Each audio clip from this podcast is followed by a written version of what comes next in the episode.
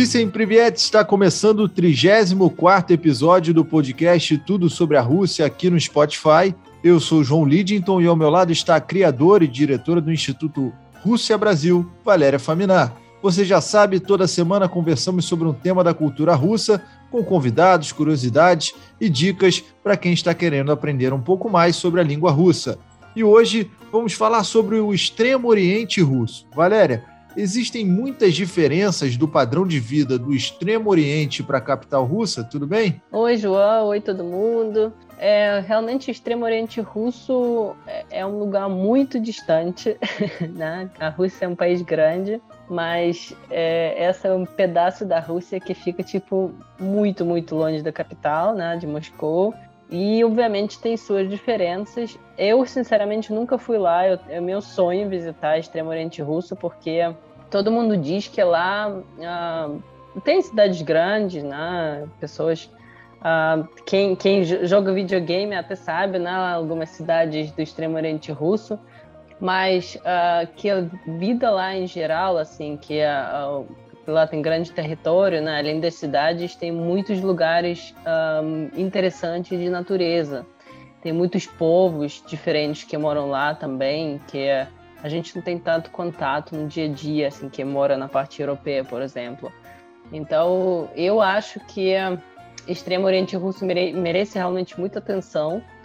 E por mais que não em todos os lugares é fácil de chegar, eu acho que é, é um lugar que vale a pena visitar e vale a pena conhecer e por isso a gente está aqui, né, batendo papo sobre esse lugar para conhecer melhor, né, para saber para onde mais, para onde ir, né, primeiramente, né, quais lugares visitar, quais cidades ir, né, o que que tem no extremo Oriente Russo. Hoje vamos bater papo sobre isso e vamos descobrir todos os segredos do extremo Oriente Russo. Maravilha, a gente vai chamar para o nosso bate-papo a convidada Marina Sinegub Diniz. Marina, primeiro dizer que é um prazer ter você aqui conosco no podcast mais uma vez. A Marina que nasceu na cidade de, se eu errar, me corrija, Khabarovsk, a segunda maior cidade do extremo oriente russo após Vladivostok. Primeiro me diz, Marina, acertei a pronúncia ou passei longe?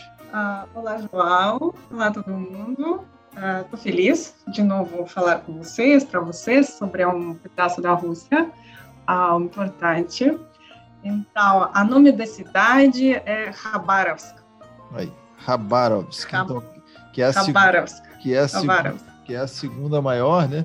Então, já te peço, Marina, para você falar um pouquinho sobre a sua cidade, né? Dá um belo cartão de visitas para quem quer conhecer Khabarovsk. Tá, tá bom, vou tentar. Uh, pouco pouco difícil para mim descrever para você se imaginar, né? Essa cidade, esses lugares.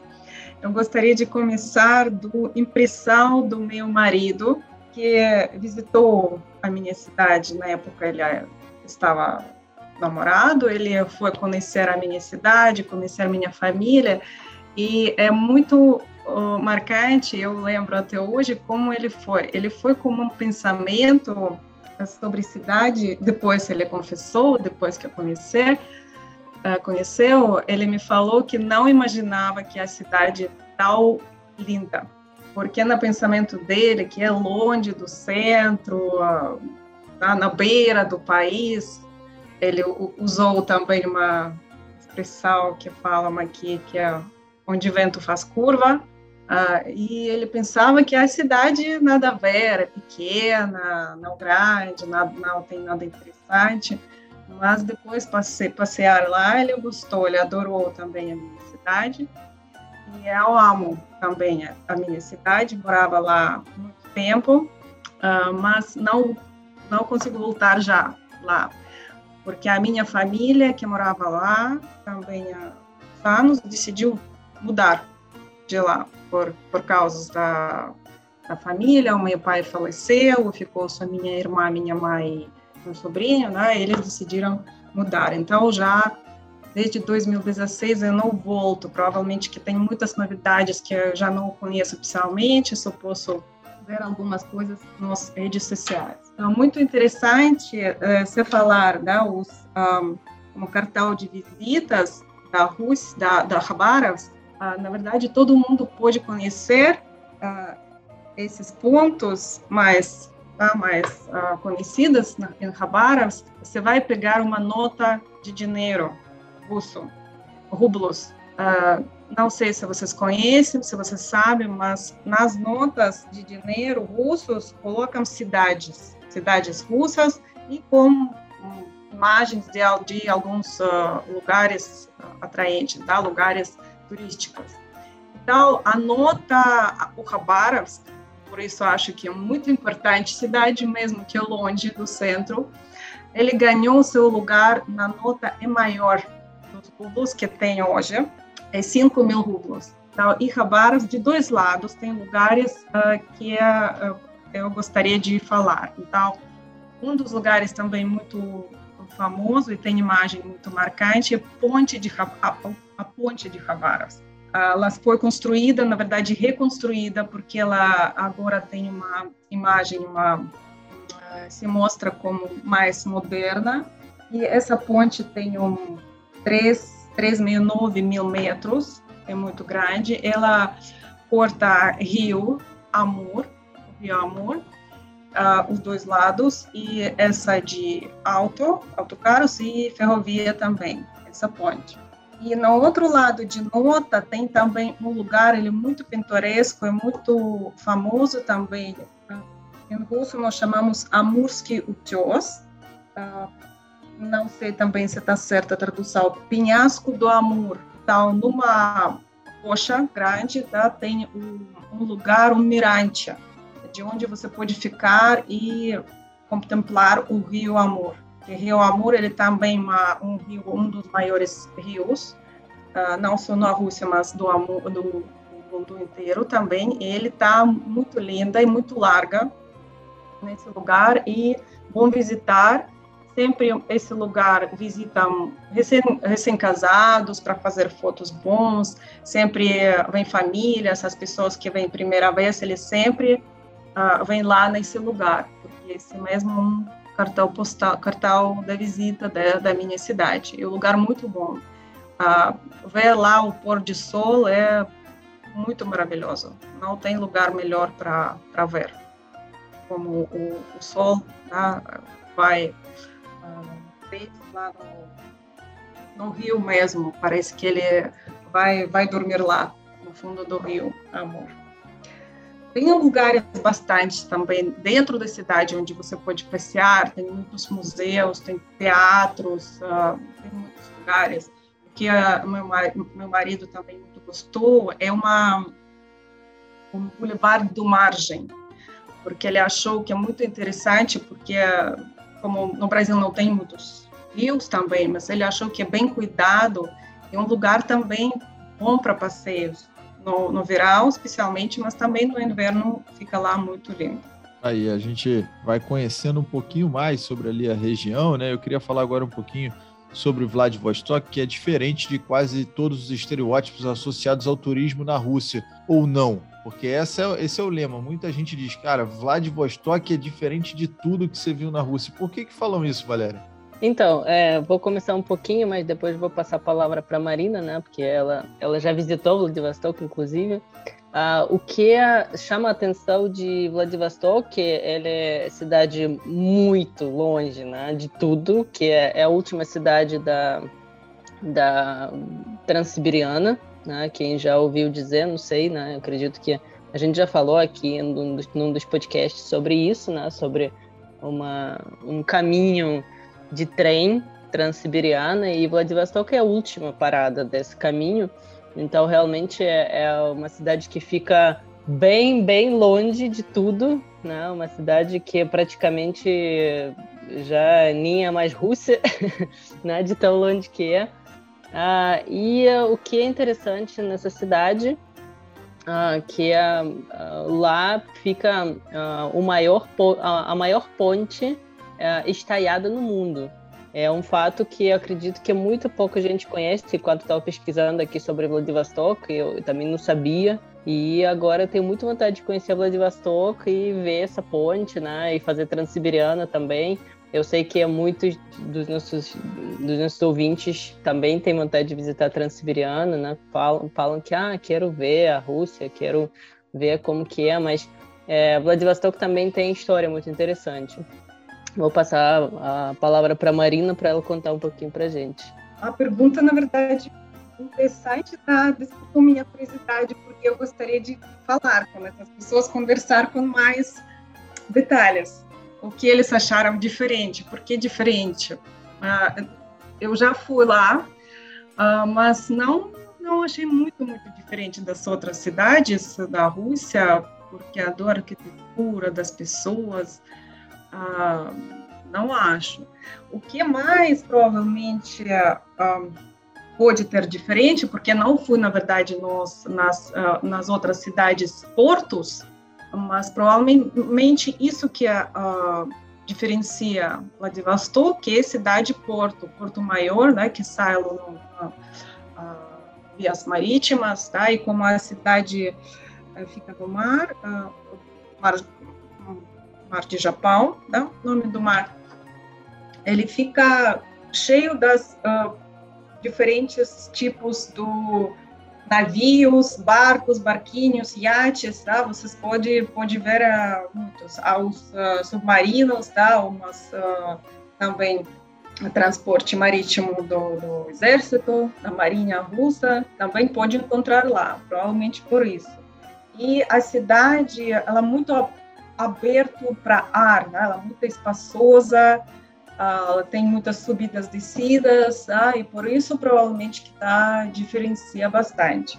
E Vladivostok também é muito interessante, que eu descobri também há pouco tempo, uh, não sabia isso eu, ano passado, há dois anos, eu, eu, eu descobri que Vladivostok, durante 40 anos, ele foi o fechado, porto fechado, cidade fechada que foi na época, no ano 52, uh, ah, do Stalin, tá? ele uh, fechou a cidade para todos, na verdade, não somente para estrangeiros, não podiam chegar, uh, mas para moradores da União Soviética mesmo. Tá? Se a pessoa mora, morava na cidade, é muito difícil foi levar alguma pessoa da família, se morava na outra cidade, em outro lugar, outra região, e para a pessoa chegar, conhecer essa cidade onde a pessoa mora, tinha que fazer muitas documentações, muitas papeladas, e uh, abriu somente na, na época do Yeltsin, quando ele foi presidente da Federação Russa, e ele abriu em 92, ano 92. Por isso, eu acho que tem essa coisa do, há uma acho, acho que provavelmente que moradores até hoje também levam essa coisa que é essa cidade especial, não parecida com outros. E foi mesmo assim na época, porque mesmo que foi fechada para entrar, mas, por exemplo, os marinheiros da União Soviética, uh, eles viajaram para outros países. Então, eles podiam levar uh, tanto como impressões das outros países onde eles podiam trabalhar, uh, que conheceram coisas bem diferentes. Então, eles também eles levaram, tá, trouxeram muitas uh, mercadoria também para vender, para presentear pessoas da família, outras. Por isso, a cidade, Vladivostok, a primeira, provavelmente, na União Soviética, que conheceu uh, as coisas que a outro país não sabia que existe, na verdade. Tá? Um, uh, calça jeans, a roupa, a roupa de Japão, alguma mercadoria. Por isso, acho que é, é, provavelmente que tem essa, ainda até hoje, tem esse sentimento que é os moradores levam, e a cidade tem essa, também provavelmente pode ter esse sentido nessa cidade. Eu vou aguardar a ida da Valéria para Vladivostok para ela também dizer se ela que ela vindo de Moscou vai, vai poder passar para a gente se se é tão diferente. Para o turista, talvez pela essa questão da proximidade com o Oriente, e aí entra na questão da culinária. Eu estava pesquisando para fazer justamente esse podcast e vi uma afirmação de que o Extremo Oriente Russo é mais conhecido por servir sushi do que por borscht. É verdade isso daí? que pergunta muito engraçada. É interessante, na verdade.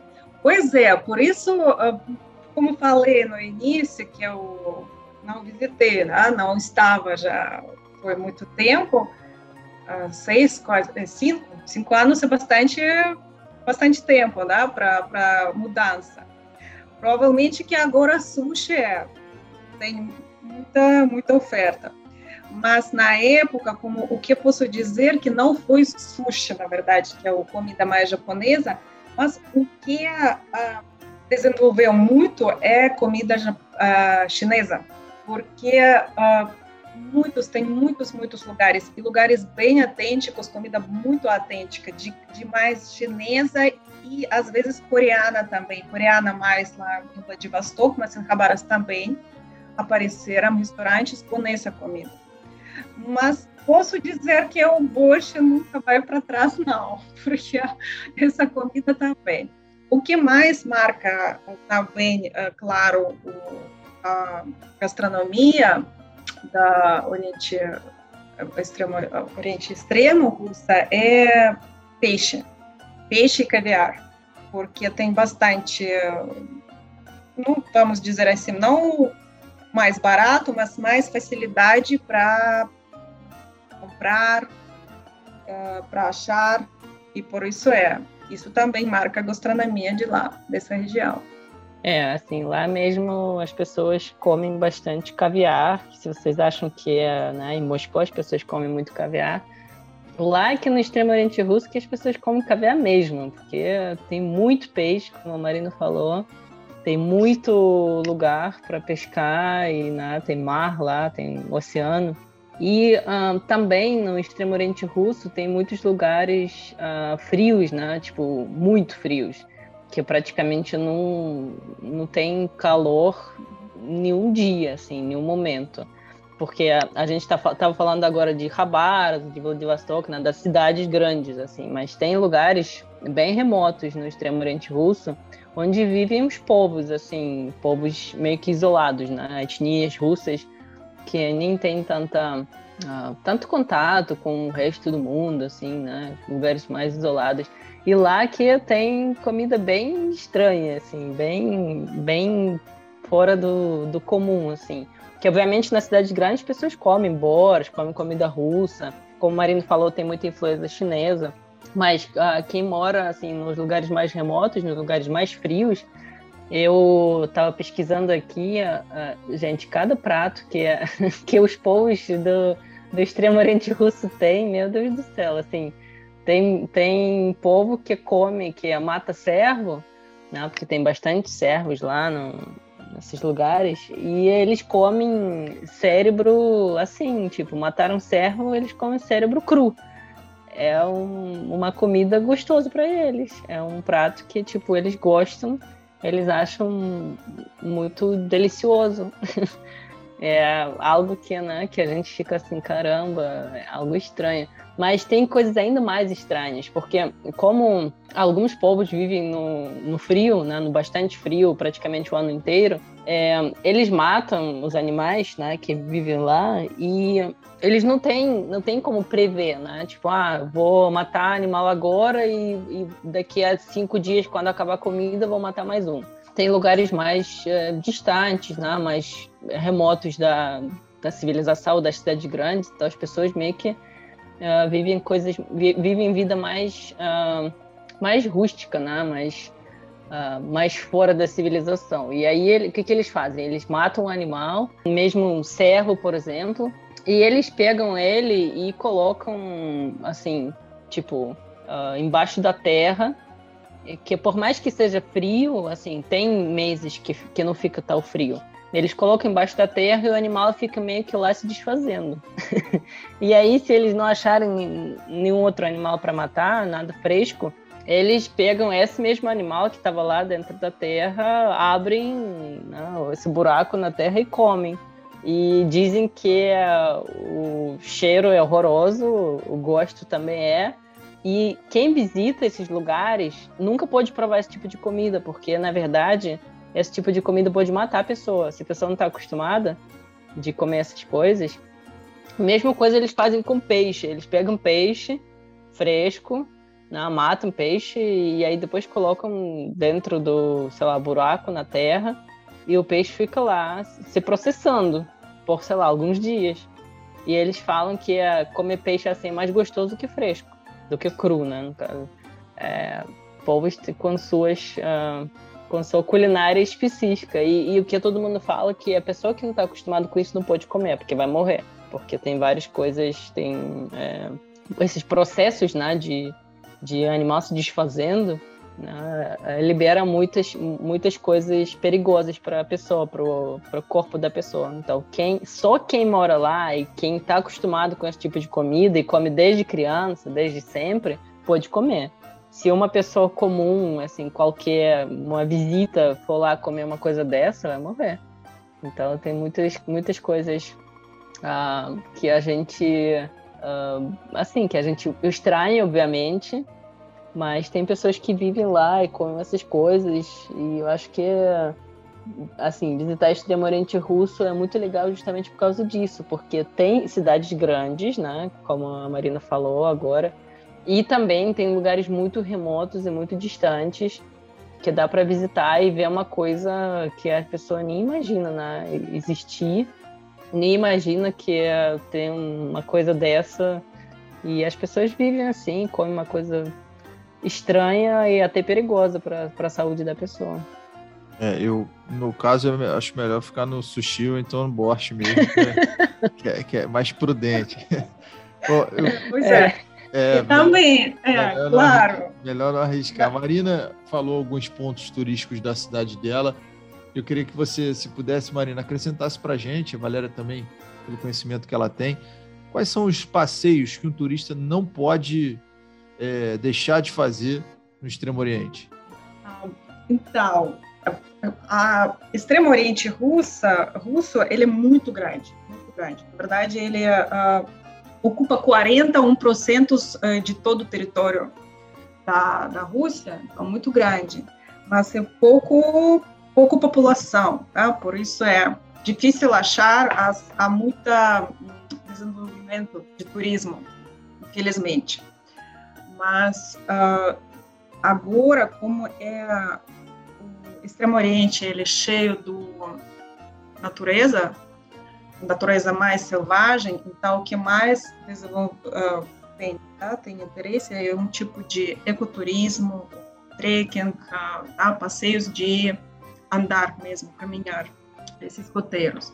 Uh, o que não pode faltar, que acho provavelmente mais interessante, é o parte mais uh, para norte, parte tá? que tem uh, bastante atraente para turistas. isso é a Península Kamchatka, se chama Kamchatka. Essa parte ela é interessante porque ela é terra de vulcões também que está uh, quer ver mais extremo. E mas também é uma um lugar cheio até que tem o vale vale de geysers tá? Um nascentes uh, termais tá? Água quente mesmo no inverno isso também que chama atenção e tem que pode conhecer lá também. Também tem uh, bastante lugares onde você pode ver os, a ilha Chantar, por exemplo, onde você pode observar baleias. Elas chegam muito perto da, da beira do mar, das ilhas, e você pode observar e ver. Tá? Isso também que pessoas que vêm é muito impressionante eu posso imaginar, tá? Que você é muito perto, você pode ver como eles nadam, brincam na água, e deve ser muito, muito bom. E também os, ah, as ilhas ah, Sakhalin e Kurilas, também bem interessantes para esquiar, pode ser mais ir no inverno, ah, também pescar, e pescar tanto como no verão, pode ser tá, essas coisas no inverno também, que provavelmente é muito diferente, bem diferente. E também caça, tá? também pode uh, passear para isso. Mas também não pode faltar, claro, para passear no Vladivostok mesmo, para ver. E, uh, uh, como eu falei também, que a cidade é aberta em muitas culturas culturais e não comer somente comida russa, mas também da região. E dá para fazer um gastrotour, tá? para conhecer comida específica, interessante, pode comer caranguejos, há muitos tipos de salmão, os peixes da família salmão.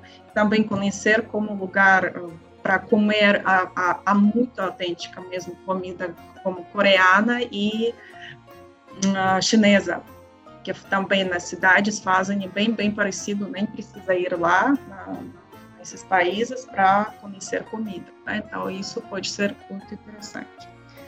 Uh, mas eu queria acrescentar também que esses há muitos lugares, como fica distante, muitos lugares você nem consegue chegar a algum transporte exceto de helicóptero.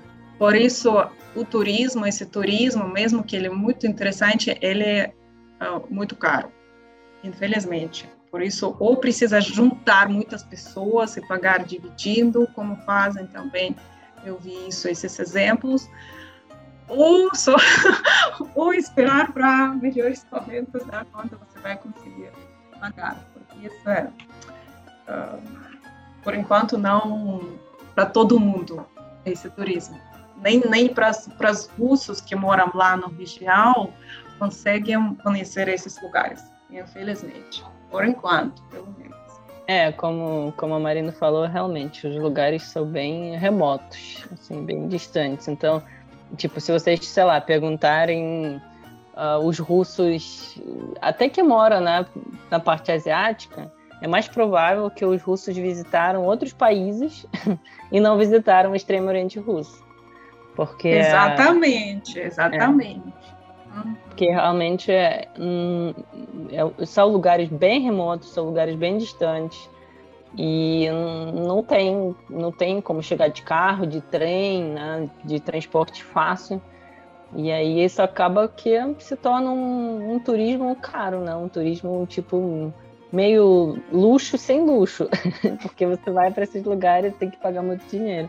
E, por exemplo, a, os geysers que a Marina falou, é, sal lindíssimos. Assim, é o único lugar uh, que, que na, no continente inteiro da Europa e da Ásia onde você vai achar geysers. É o único lugar é, na, no extremo oriente russo. Só que lá, indo para lá, você vai ter que contratar guia, porque é um lugar protegido, um lugar que você não pode, tipo, chegar lá e andar por conta própria. Aí tem que ter um passeio específico, né, que te leva para os lugares para você ver os geysers enfim, é, é uma coisa que, que é difícil você ver por conta própria. Ah, quero ver. Ou, por exemplo, sei lá, Kamchatka, né, que a Marina também mencionou, que é a península, da península mais distante, na parte mais distante da Rússia. Realmente, também lá é muito impressionante, tem vulcões ativos até. Mas também você precisa contratar guia para te levar, né, para te mostrar essas coisas. Então, por mais que né, a gente tenho muito vontade de visitar, eu tenho muito vontade de visitar esses lugares, mas eu não sei se, se isso tá dentro do tá dentro das minhas possibilidades financeiras ainda, porque tá tá bem caro visitar esses, esses lugares todos, mas em compensação você vai ver uma natureza assim, natureza que você provavelmente nunca viu na vida. Você, você vai conseguir observar, por exemplo, sei lá, ursos passeando, assim, tipo, na, na natureza deles, assim, né? no, na, no lugar deles. E, né? obviamente não de perto, né? Um pouquinho de, com, com distância, né? Com segurança, mas você vai ver, sei lá, urso passeando tranquilamente, comendo, brincando, sei lá, dormindo. Né? Quando eles falam que a Rússia tem muitos ursos, temos sim, só que não na cidade, né? Temos muitos ursos, mas é na natureza, nas florestas, né? Não, não é tão fácil de encontrar um urso andando pela cidade. Obviamente, é, às vezes acontece que um urso sai da floresta e se perde na cidade, mas isso é raro de acontecer. Não é assim que, que a Rússia funciona. Mas que temos muitos ursos e temos muita natureza, temos sim. Extremo Oriente Russo é um exemplo disso. Meninas, agora vamos falar um pouquinho sobre pontos positivos e negativos de viver no Extremo Oriente Russo. Quem se habilita a falar pelo. A Marina vai ter, obviamente, boas memórias. Você pode começar, Marina, dizendo para a gente os pontos positivos e depois os negativos? Ah, sim. Eu acho que um dos uh, positivos, que nós, nós já falamos hoje sobre isso, é um dos pontos positivos, é, é interessante que eu, uh, não tem outro lugar onde tem essa natureza como tem na, no Extremo Oriente, onde a gente passeava, foi uma floresta, e como também, como já falei, que é um, um território, um espaço grande, mas não muito povoado, não tem muita população, a, a natureza, ela, por enquanto, continua né, meio selvagem, não muito tocada, por isso é, você pode ver, chegar nos lugares onde nunca estavam pessoas, não moravam, né, por isso as você pode ver animais não muito assustados, tá? Mais uh, que se sentem mais livres. E tem tem tem uma das uh, uh, pontos positivos, tá? E também como muito perto essa parte asiática fica mais perto do dos países como China, Coreia, Mongólia, Japão também, mesmo que o Japão tá? precisa atravessar mar, mas também é relativamente muito mais perto que Moscou, por exemplo, que é a capital. Uh, então, é, facilita bastante para ir conhecer esses lugares, primeiramente turismo, Tailândia também, os, as pessoas que moram em Khabarovsk, Vladivostok, é viagem para esse, esse país mais com mais frequência, provavelmente que as uh, pessoas que moram na parte europeia da Rússia. E é, também receberam produtos também, que, a, por exemplo, não vou falar, a mulher, a cosmética coreana, japonesa, muito famosa, ela tem também as mais facilidade para achar e para comprar lá também.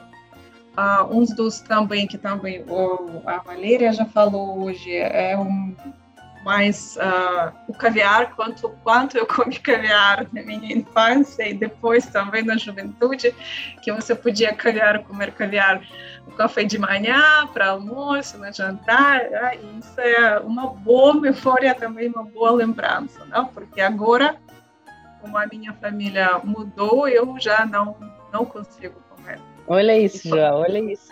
Quem pois, é, pois é, pois caviar, é. Agora no café da manhã, no almoço, no jantar. Se eu comi caviar. Se eu comi caviar Pode uma vez na vida, foi muito. É, né? Imagina. É. Pois é. Mas, uh, infelizmente, tem muitas outras tá? coisas que os pontos negativos dessa distância. Então, uh, também, como falamos, então você mais fácil para você conhecer os outros países que o próprio país, tá? Porque essa facu, desculpa, uh, dificuldade ir no, na parte europeia, conhecer a, balneários lá no, no Mar Negro, por exemplo, na outra parte, é muito difícil, é muito caro, tá? porque a viagem só de avião é oito horas, de Rabaras, por exemplo, até Moscou, oito horas. Uh, já não falo de trem, né? isso não está muito bom, é uma semana de viagem. E também a vida lá é muito cara, mesmo que a, o, o os salários é maiores às vezes, uh, porque tem alguma coisa né, que uh, adiciona por causa de clima, que você mora lá, mas os preços de produtos, especialmente frutos, uh, frutas, legumes, verduras, é, fica muito mais caro lá. Por isso, infelizmente, tem essa tendência agora, nas, nos últimos anos, uh, as pessoas saem, especialmente os jovens, eles vão, eles mudam para o centro do país, às vezes uh, vão lá na parte do sul, uh, lá muito de Krasnodar, a parte de Sochi, Moscou, São Petersburgo, já não falo, tem muita mudança. Né? Então, a população já estava pequena, não grande, população da, do Extremo Oriente, russa, mas e uh, uh, por isso muda, tá? agora está diminuindo e tendência a diminuir mais ainda. E clima, claro que clima não ajuda muito, porque como Extremo Oriente e clima extrema também. Uh, inverno rigoroso, verão muito calor e muito curto também. Ah, o que a gente desfruta mais ou menos quente, calor, é três meses. Ah, no caso, bom também. Mas é outro tempo, chuvoso, pode ser chuva com neve às vezes e muito frio. também que não ajuda. É, muito, muitos estrangeiros, assim, quando falam que a nossa, a Rússia é tão grande, tem população tão pequena, né, comparando, por exemplo, com o Brasil, né, que vocês é, é um quinto país, se não me engano, pelo território, a gente é primeiro, né, e vocês têm é, muito mais gente que a gente tem, né, a gente tem 145 milhões, mais ou menos, na Rússia, é, mas é explicável, porque o, o que a Marina falou, né? É, o extremo oriente russo é mais de 40% do território da Rússia. E muitos lugares ficam absurdamente frios. Então, população, é, é, a porcentagem muito pequena da população consegue viver nesses lugares. E é, como a Marina também falou, né, que é distante do centro, né, de Moscou, então para você visitar ou até para você resolver qualquer coisa, sei lá, por exemplo, você precisa de uh, resolver, sei lá, uma documentação que você precisa para Moscou. É muito difícil, oito, oito horas de avião, imagina, é praticamente uma viagem internacional você está fazendo.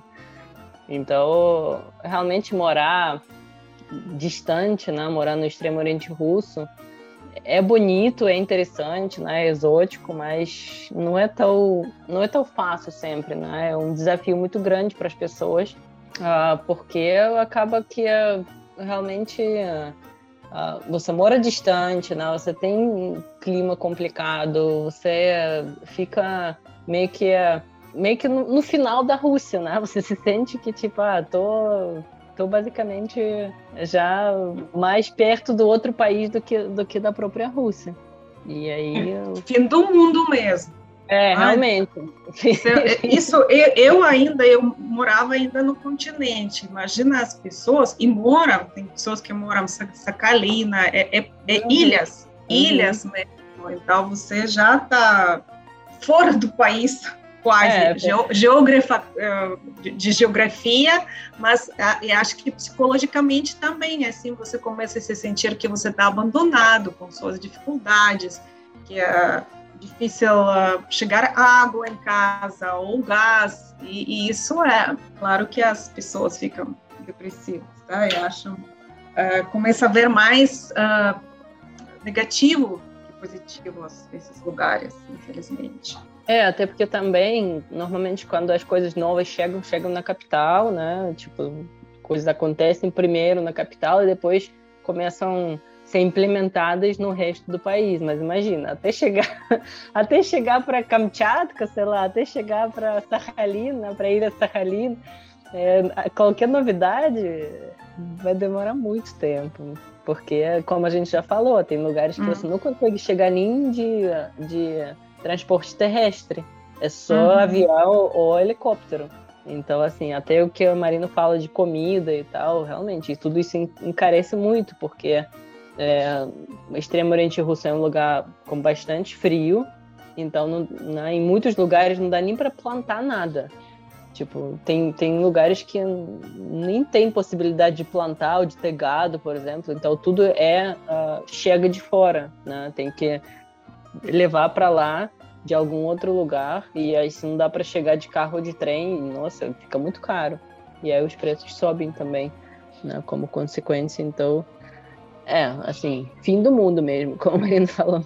E aí, vamos partir para essa parte mais histórica agora do, do Extremo Oriente Russo. Queria entender um pouco mais como é que foi o processo de anexação da Rússia em relação ao Extremo Oriente, para a gente ter uma noção de como foi esse processo de anexação como eu sei, a anexal do da Oriente Extremo, ela foi bem devagar, né, mas muito natural. Não ficou uma anexal que, pelo menos como a gente conhece, como é, é vi as, ali na internet, que é, não foi invasão, não foi alguma coisa, foi violação, violente, né? Foi muito uh, descoberta do uh, Oriente Extremo, ela foi no, no, meio, né, mais ou menos no, no século XVII, tá? e porque começavam, os russos começavam a uh, o, pesquisar, explorar, conhecer os uh,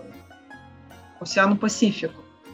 E assim, pouco a pouco, começando do norte, na verdade, mas a pouco a pouco foi também no, mais para a parte do sul, tá? também onde fica o, agora Vladivostok, Khabarovsk, tá? esses lugares também conhecendo pouco a pouco.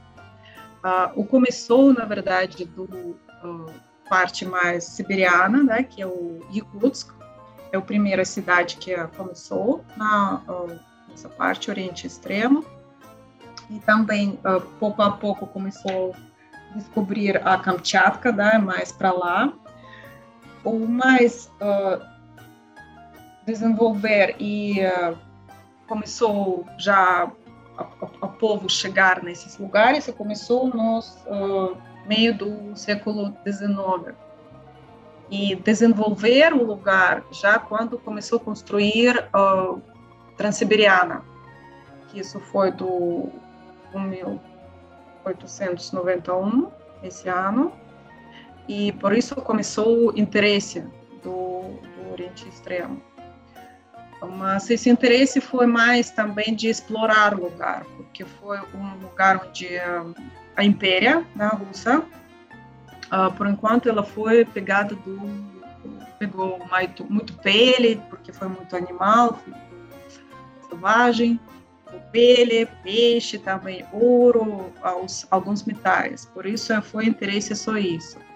E desenvolver mais ou menos começou também lá no na época da União Soviética, né, quando começou a chegar povo, e na verdade o, uh, esse lugar ele também muito mudaram pessoas, tá? Também pessoas que uh, uh, foi ligados com o exército, por isso tem na verdade muitas pessoas não do, do vamos vamos dizer assim, dois locais só, mas também de outros pa país, uh, países, da repúblicas da União Soviética, da Ucrânia, da Belarus, por isso é uh, Extremo Oriente é uma mescla, né? mistura também dos, das pessoas das diferentes caras, faces, tá? diferentes uh, culturas, por isso essa mistura também ela bem caracteriza do lugar, do Oriente Extremo porque tem pessoas que no, há uma parte também é bem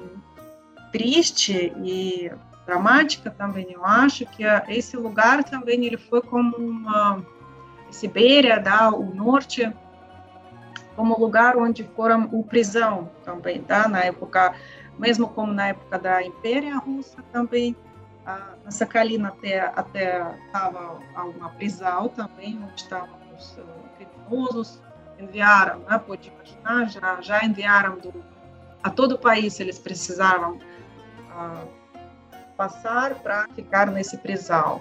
Mas também o norte e foi as pessoas né, que uh, não podiam morar no centro do país, nas, nos, no Moscou, nas capitais, uh, os também prisões políticos, na maioria vezes, tá, também foi para lá, tá, essa acho que muitos sabem, tá? o Bulak, tá? que é Severlak, que é norte também, Magadan, também é tal coisa Mas acho que uh, também o estava uma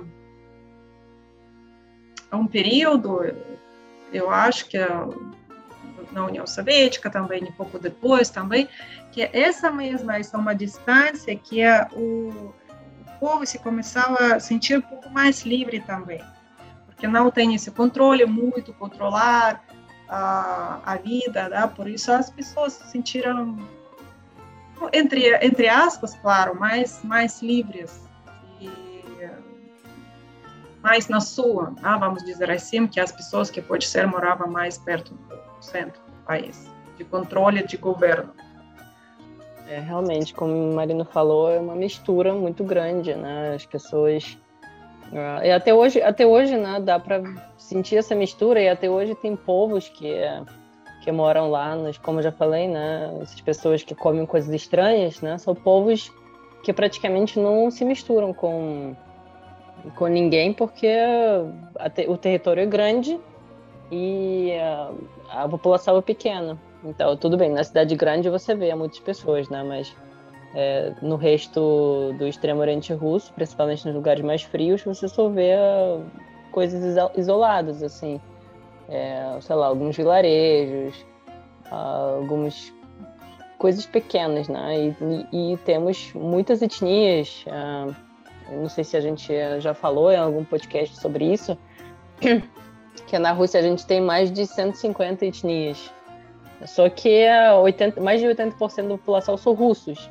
Então, o que os estrangeiros de fora conhecem, é, conhecem mais pessoas né, brancas, loiras, com olho claro. Só que a gente tem muitas etnias uh, e muitas etnias desses moram nos lugares isolados, então não tem muito contato, não aparece na TV, não aparece nas imagens, nas fotos. É, só quem mora perto sabe que essas etnias existem e que moram lá.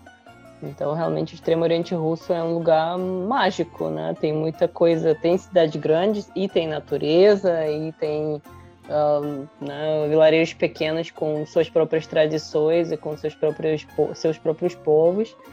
Então, realmente, uma mistura muito interessante e vale muito a pena conhecer. Eu lamentei muito que na Copa do Mundo eles não tivessem, é, é, o governo russo não tenha contemplado, né? É, inclusive na Olimpíada de Inverno, a gente já conversou aqui, né, Valéria, no podcast, que Sochi nem era talvez a, a cidade mais adequada para a Olimpíada de Inverno, né? Uma pena que eles não, não tenham aproveitado essa região um pouco mais para justamente divulgar né, o turismo, enfim, através desses grandes eventos. É, eu acho que a dificuldade é justamente essa, né? A dificuldade de chegar lá. Né? É, é distância. É. é muito distante. Imagina se você falar para os estrangeiros que muita gente até com medo de ir para a Rússia, estava com medo de ir para a Rússia. Que, Sim, é ah, é verdade, Rússia, é verdade. Lugar é perigoso, é porque tem máfia, é porque não sei o quê, né? Muita gente é. já tinha medo de, de ir para a Rússia imaginando uma coisa dessa. Agora imagina se você falar, ah, você vai para Sibéria, ou sei lá, você vai para pro, os lugares onde antigamente tinha gulags, onde é. antigamente tinha só pessoas, é, não, criminosos que eram mandados para lá, ah, ninguém vai. É, é verdade, é verdade. Bom, a gente está chegando na parte final aqui do nosso 34 episódio do podcast Tudo sobre a Rússia. E sempre no fim pedimos para Valéria Faminar, criadora e diretora do Instituto Rússia Brasil, nos ajudar com dicas de vocabulário sobre o tema do podcast hoje. Valéria, qual vai ser a dica? Bom, como a gente está falando sobre extremo Oriente Russo, vale muito a pena aprender algumas palavras e frases, né, que tem a ver com esse território, né? Como que falar extremo Oriente Russo em russo, por exemplo? A gente fala Dalny Vostok. Dalny Vostok, se você fala Dalny Vostok para qualquer russo, ele já vai saber que você está falando sobre extremo Oriente Russo. E se depois desse episódio né, alguém ficou com vontade de visitar o Extremo Oriente Russo, como já falei, eu tenho muito vontade de visitar, de conhecer, né, porque é um lugar muito uh, exótico até para os russos. Né? Quem quiser visitar já pode aprender a frase Я хочу посетить Дальний Восток. Я хочу посетить Дальний Восток. Eu quero visitar o Extremo Oriente Russo. Então, já aprendendo a frase, né, já podem começar é, colocar na sua cabeça, né? Colocar nas metas. Ah, quero visitar Extremo Oriente Russo, quero ir para lá. Então já dá para, né? aprendendo em russo já já é um passo a mais na realização dos seus sonhos. E sobre algumas coisas que a gente falou lá no que existe no Extremo Oriente Russo, ah, vamos também aprender em russo. Por exemplo, geysers, é, palavra bem fácil, geyser, geyser, até parecido, né? Geysers, geyser algo bem, bem próximo. Também vulcões, também é uma palavra muito fácil. Vulcane, vulcane. A, a, a natureza, a natureza mais selvagem que tem no extremo oriente russo, em russo será Dikaya Priroda. Dikaya Priroda. E, como a gente já falou, é um lugar é, é um lugar da Rússia que você vai ter mais probabilidade de ver o urso, né, que todo mundo acha, né, que a Rússia é cheia dos ursos. Então é o lugar mais próximo, mais, mais comum para ver os ursos, é o extremo oriente russo. Então vamos aprender como falar urso. É Medved. Medved. Então, indo para lá, não deixem de visitar geysers, vulcões e ver ursos, né? ursos, uh, ursos originais da Rússia, né? que são bem famosos no mundo. Como sempre, todas essas palavras e frases você vai achar no nosso Instagram, arroba Instituto Rússia Brasil, no post sobre esse episódio. Maravilha, quero agradecer também a presença da Marina Sinegub Diniz aqui com a gente. Sempre um prazer ter você aqui no podcast. Muito obrigada pelo convite. por me ouvir, para a curiosidade do meu país uh, e a minha cidade. Muito obrigada. Faço votos para que você consiga rapidamente poder dar uma passadinha de novo lá na sua cidade, que deve ser muito legal esse retorno, né? Oh, oh sonho, sonho. É. Como é que é saudade em russo? Uh, Yaskutchayo. A gente mais fala estou com saudade. Yaskutchayo. Aí mais uma palavra, viu, Valério, para a gente colocar no, no, no vocabulário. Não, não, mas imagina, imagina, assim, por exemplo, eu vou, né, tipo, Rio de Janeiro, sei lá, uma, uma conexão na Europa, Moscou. Para Marina ir, ela tem que ir uh, lá, sei lá, São Paulo, uma conexão na Europa, Moscou, e depois ainda oito horas até Khabarovsk. É verdade. Imagina, assim, é, é, é um caminho que, é. tipo, realmente você é. se sente... Só, só para matar, só para matar a saudade, não sei se eu tô... É, a saudade é proporcional à distância, então, né? Mais ou menos assim. Oh, Tempo, e preço, e preço. E preço. É, e o preço, preço também, é, tá tudo na mesma claro. proporção. É, exato. Tá certo. Spasiba a todos que, que acompanharam com a gente aqui, a gente agradece. Pessoal que curtiu o nosso podcast Tudo sobre a Rússia, do Instituto Rússia Brasil. Quero agradecer mais uma vez a Valéria Faminar. E quem quiser enviar sugestões de temas, como é que faz, Valéria, para os próximos podcasts? Como sempre, se vocês têm alguma sugestão de, né, de próximo tópico que vocês querem que a gente aborde, por favor, mandem suas mensagens no, no nosso Instagram, arroba Instituto Rússia Brasil. Então é isso, até a próxima. Pacá, pacá. Pacá, pacá. Pacá, pacá.